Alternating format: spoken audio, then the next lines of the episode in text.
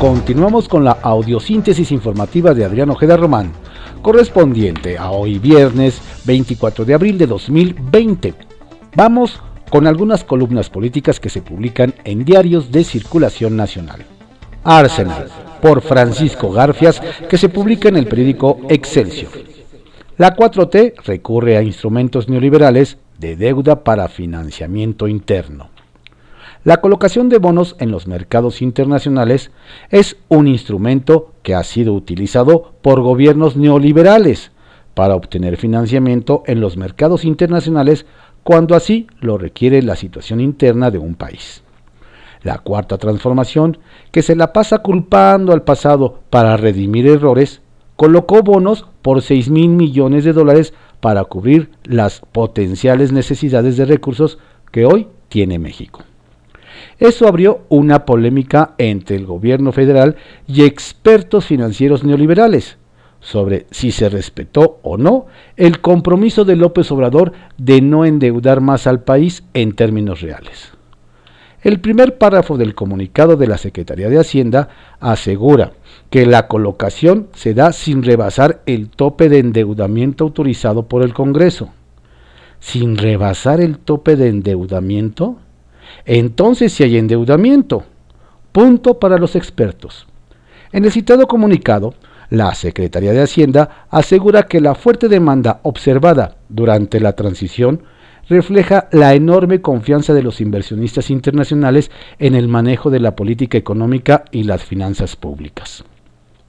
Esta es la colocación de bonos con mayor demanda en la historia del gobierno federal, sobre todo en los instrumentos de mayor plazo, el de 12 y 31 años, asegura Hacienda. Ni madres, la demanda es porque pagamos más tasa después de todo lo que ha pasado, refuta un ex alto funcionario de la Secretaría de Hacienda, hoy consultor financiero, quien pidió el anonimato. La última colocación de la deuda mexicana se hizo apenas en enero pasado con una tasa del 3.3%. La de ahora rondó entre 3.9 y 5.5%. Estados Unidos paga el 2%. Esta es la diferencia entre tener una calificación u otra, subrayó. La deuda se mide como porcentaje del Producto Interno Bruto, según, según el acreditado consultor financiero Carlos López Jones. López Obrador, la recibió en 46% del Producto Interno Bruto a finales de 2018. Va en 52.53%. Ha subido 1.3 millones en 17 meses, escribió en Twitter. Nos llegó copia de la declaración del grupo Amigos de Personas Mayores con sede en la ONU, con un pronunciamiento contra la discriminación de los más viejos en caso de pandemia.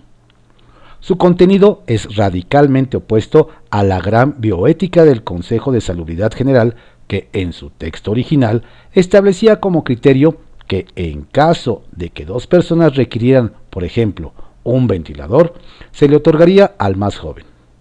Afortunadamente ya se corrigió. El citado documento dice que el impacto de la pandemia de COVID-19 ha sido devastador en todo el mundo, pero aún más para las personas mayores. Creemos firmemente que las decisiones de asignación de los escasos recursos y servicios críticos no deben adoptarse teniendo en cuenta única y predeterminadamente la edad de los beneficiarios. Estaríamos negando a las personas mayores el derecho a la salud y la vida en igualdad de condiciones. Las voces de las personas mayores deben ser escuchadas para garantizar una respuesta internacional adecuada, efectiva e integral a la pandemia de COVID-19. La exclusión no resuelve una crisis, concluye. Hace dos o tres noches vi la entrevista que Leo Zuckerman le hizo a Julio Frank, el secretario de Salud, actual rector de la Universidad de Miami, en su programa La Hora de Opinar habló sobre el tema de COVID-19 con esa claridad meridiana que no se le es permitida a los funcionarios públicos. Fue muy claro al denunciar el debilitamiento en los servicios de salud que se ha registrado en México en los últimos 17 meses. El doctor Frank hizo un apunte con el que estoy de acuerdo al 100%. Los políticos que presumen cercanía con el pueblo no pueden sustituir a los científicos que la han sufrido en esta 4T. Y nos colgó el deshonroso hecho de ser el cabuz del mundo en materia de aplicación de pruebas para detectar contagiados. Sobremesa por Lourdes Mendoza, que se publica en el periódico El Financiero. Subse, candidato a la presidencia o galán de telenovela. En la peor pandemia de la historia de la humanidad, nuestro subsecretario de Salud, a quien las cifras no se le dan, parece que se nos mareó. Dicen que el pez por su propia boca muere. No le vaya a pasar esto al subsecretario López Gatel.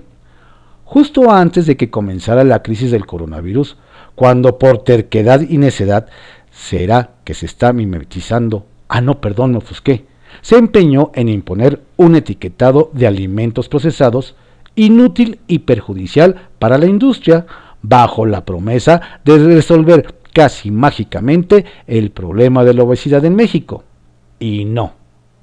La CONCAMIN, el Consejo Coordinador Empresarial, con México, etc., le pidieron en todos los tonos posibles que los escuchara. Y nada. Su propuesta está atorada en el Congreso por la lluvia de amparos. No está por demás señalar el tamaño de sus enemigos. ¿O qué tal cuando se le fue a la yugular a las farmacéuticas diciéndoles que por su culpa no había medicamentos contra el cáncer? Lo cual era mentira. Ahora, súmele que ya se siente fiscal y ministerio público y decide a conveniencia que cierra y que no. Ejemplo, obligó a las fábricas de cervezas a cerrar. Hashtag con las chelas no.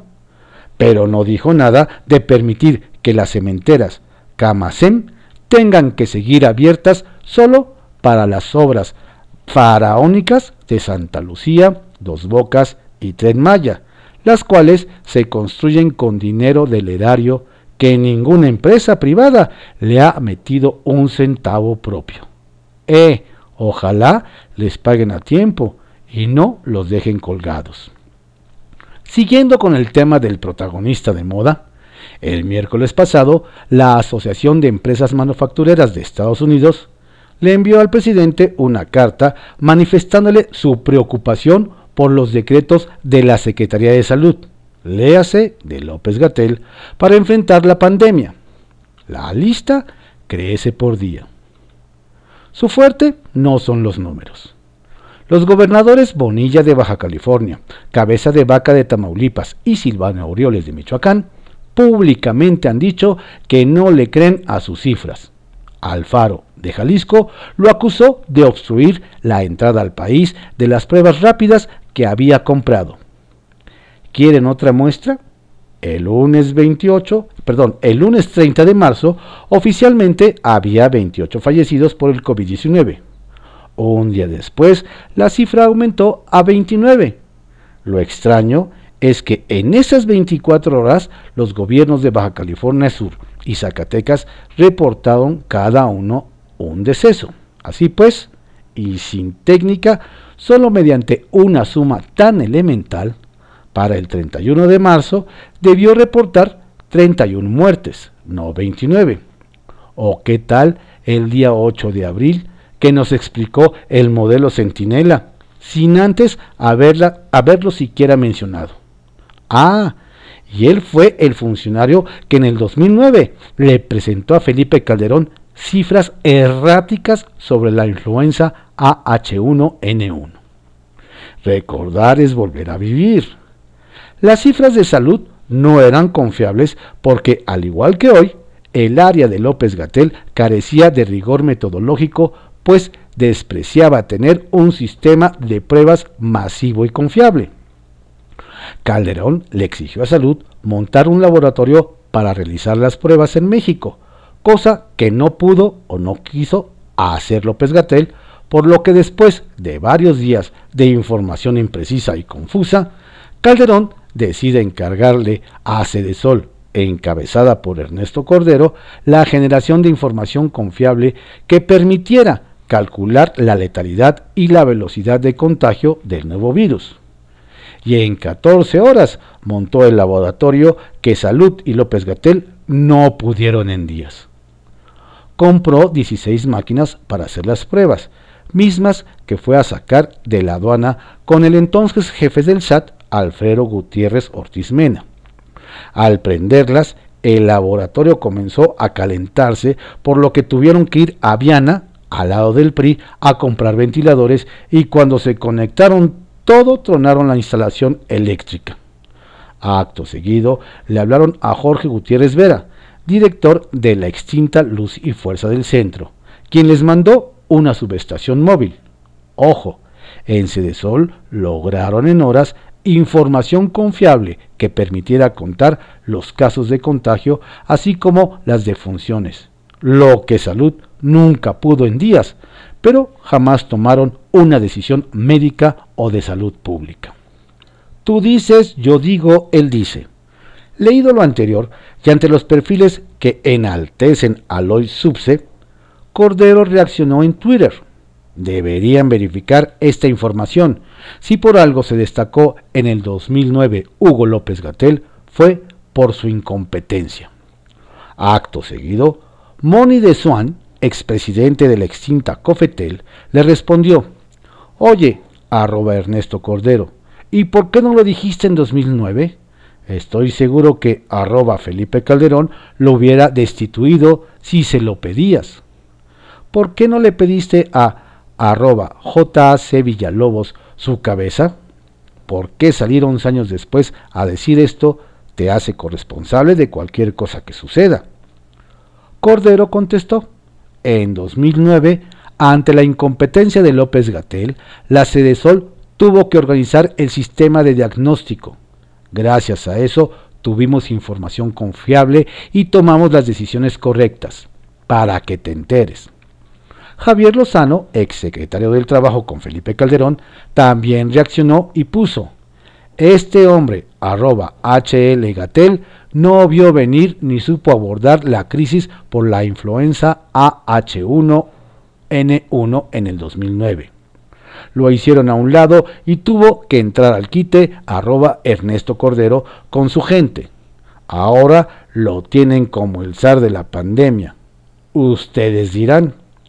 Por cierto, Gatel en Face tiene al menos dos clubes de fans ha ido en contra de las recomendaciones de la Organización Mundial de la Salud de hacer pruebas, pruebas y más pruebas. Y fue el autor de la frase, la fuerza del presidente es moral, no es una fuerza de contagio. Según él, lo hizo para provocar a los neoliberales.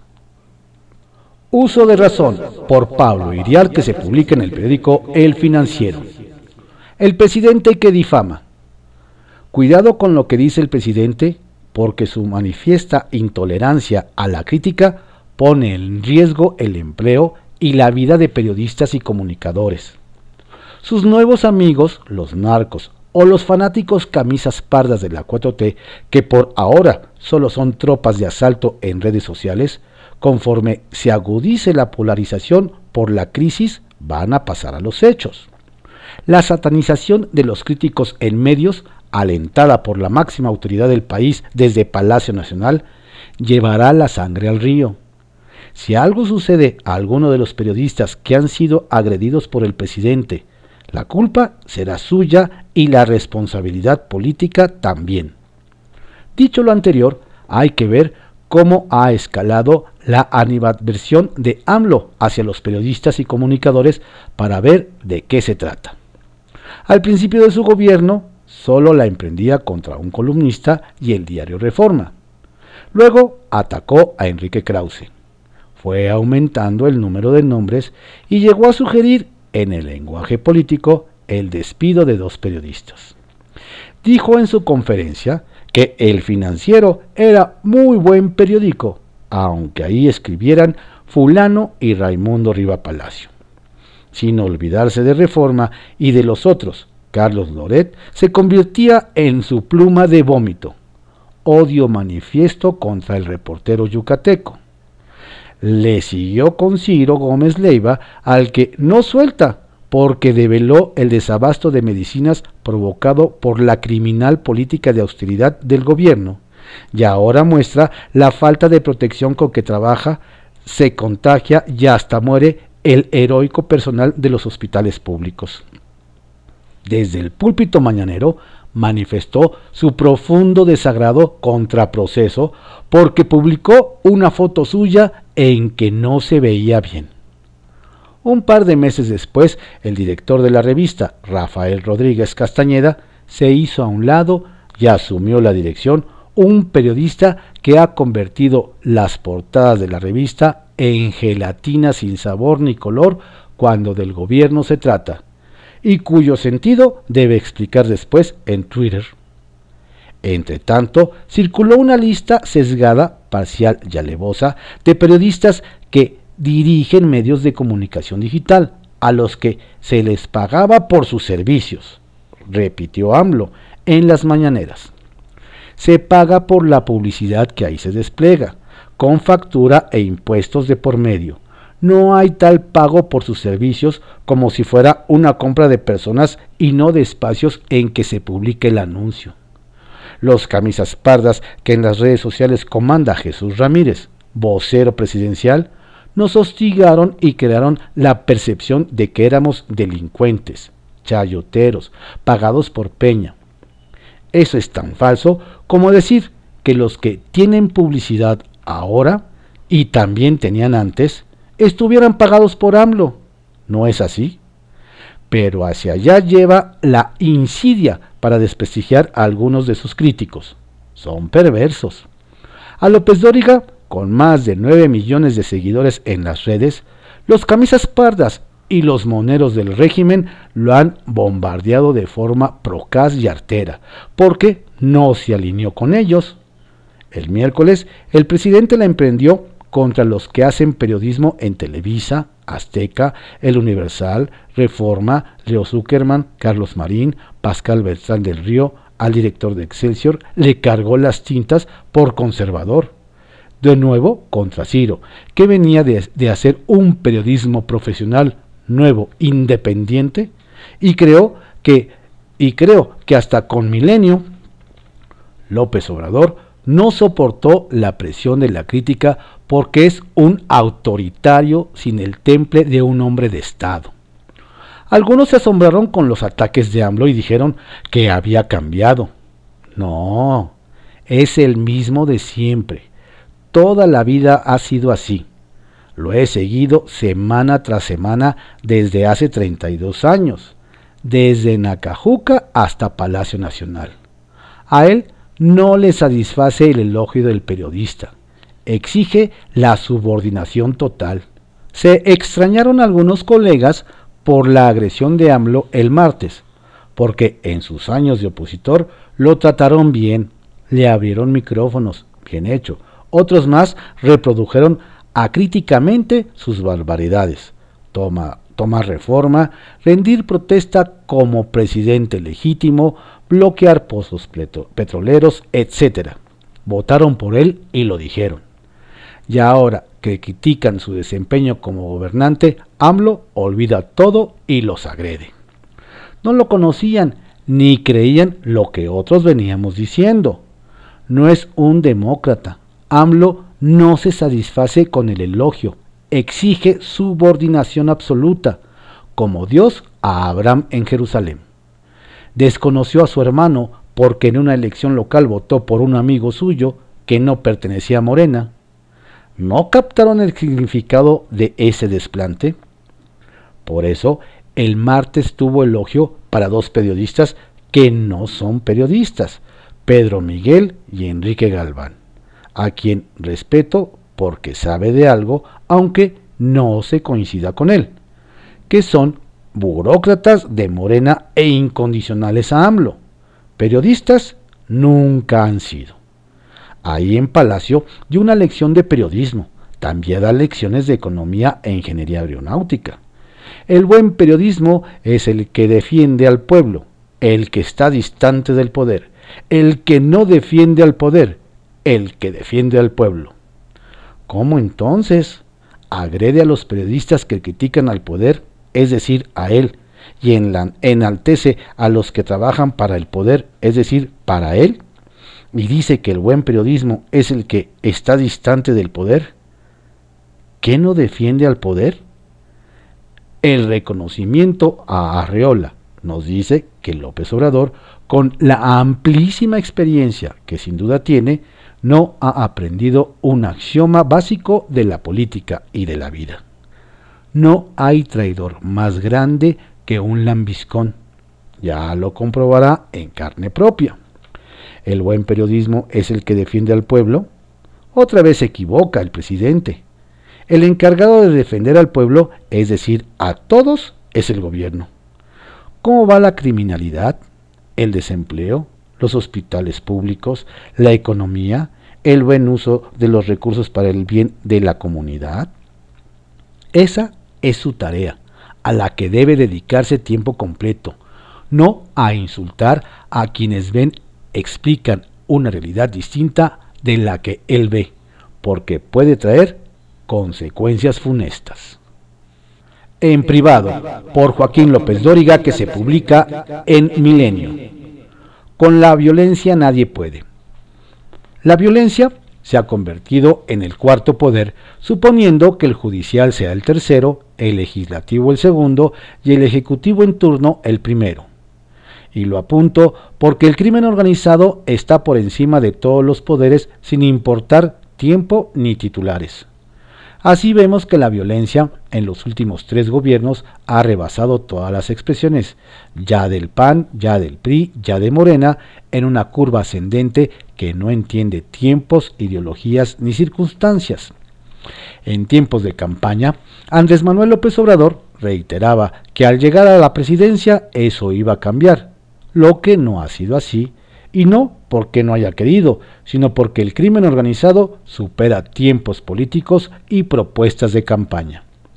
El hoy presidente utilizó esa crisis como cualquier candidato de oposición, sin tener clara su dimensión ni profundidad, solo montarse en el reclamo más sentido de la sociedad.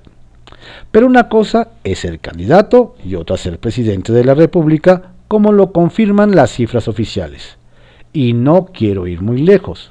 El mes pasado, marzo, se cometieron 3.000 homicidios, 97 diarios, 4 cada hora, 1 cada 15 minutos, 8.5% más que los 2.766 de febrero, 5.4% más que los 2.845 de marzo del año pasado y 8.5% más que en los últimos 15 meses del gobierno de Enrique Peña Nieto, al sumar en lo que va de este sexenio 46.022 homicidios dolosos.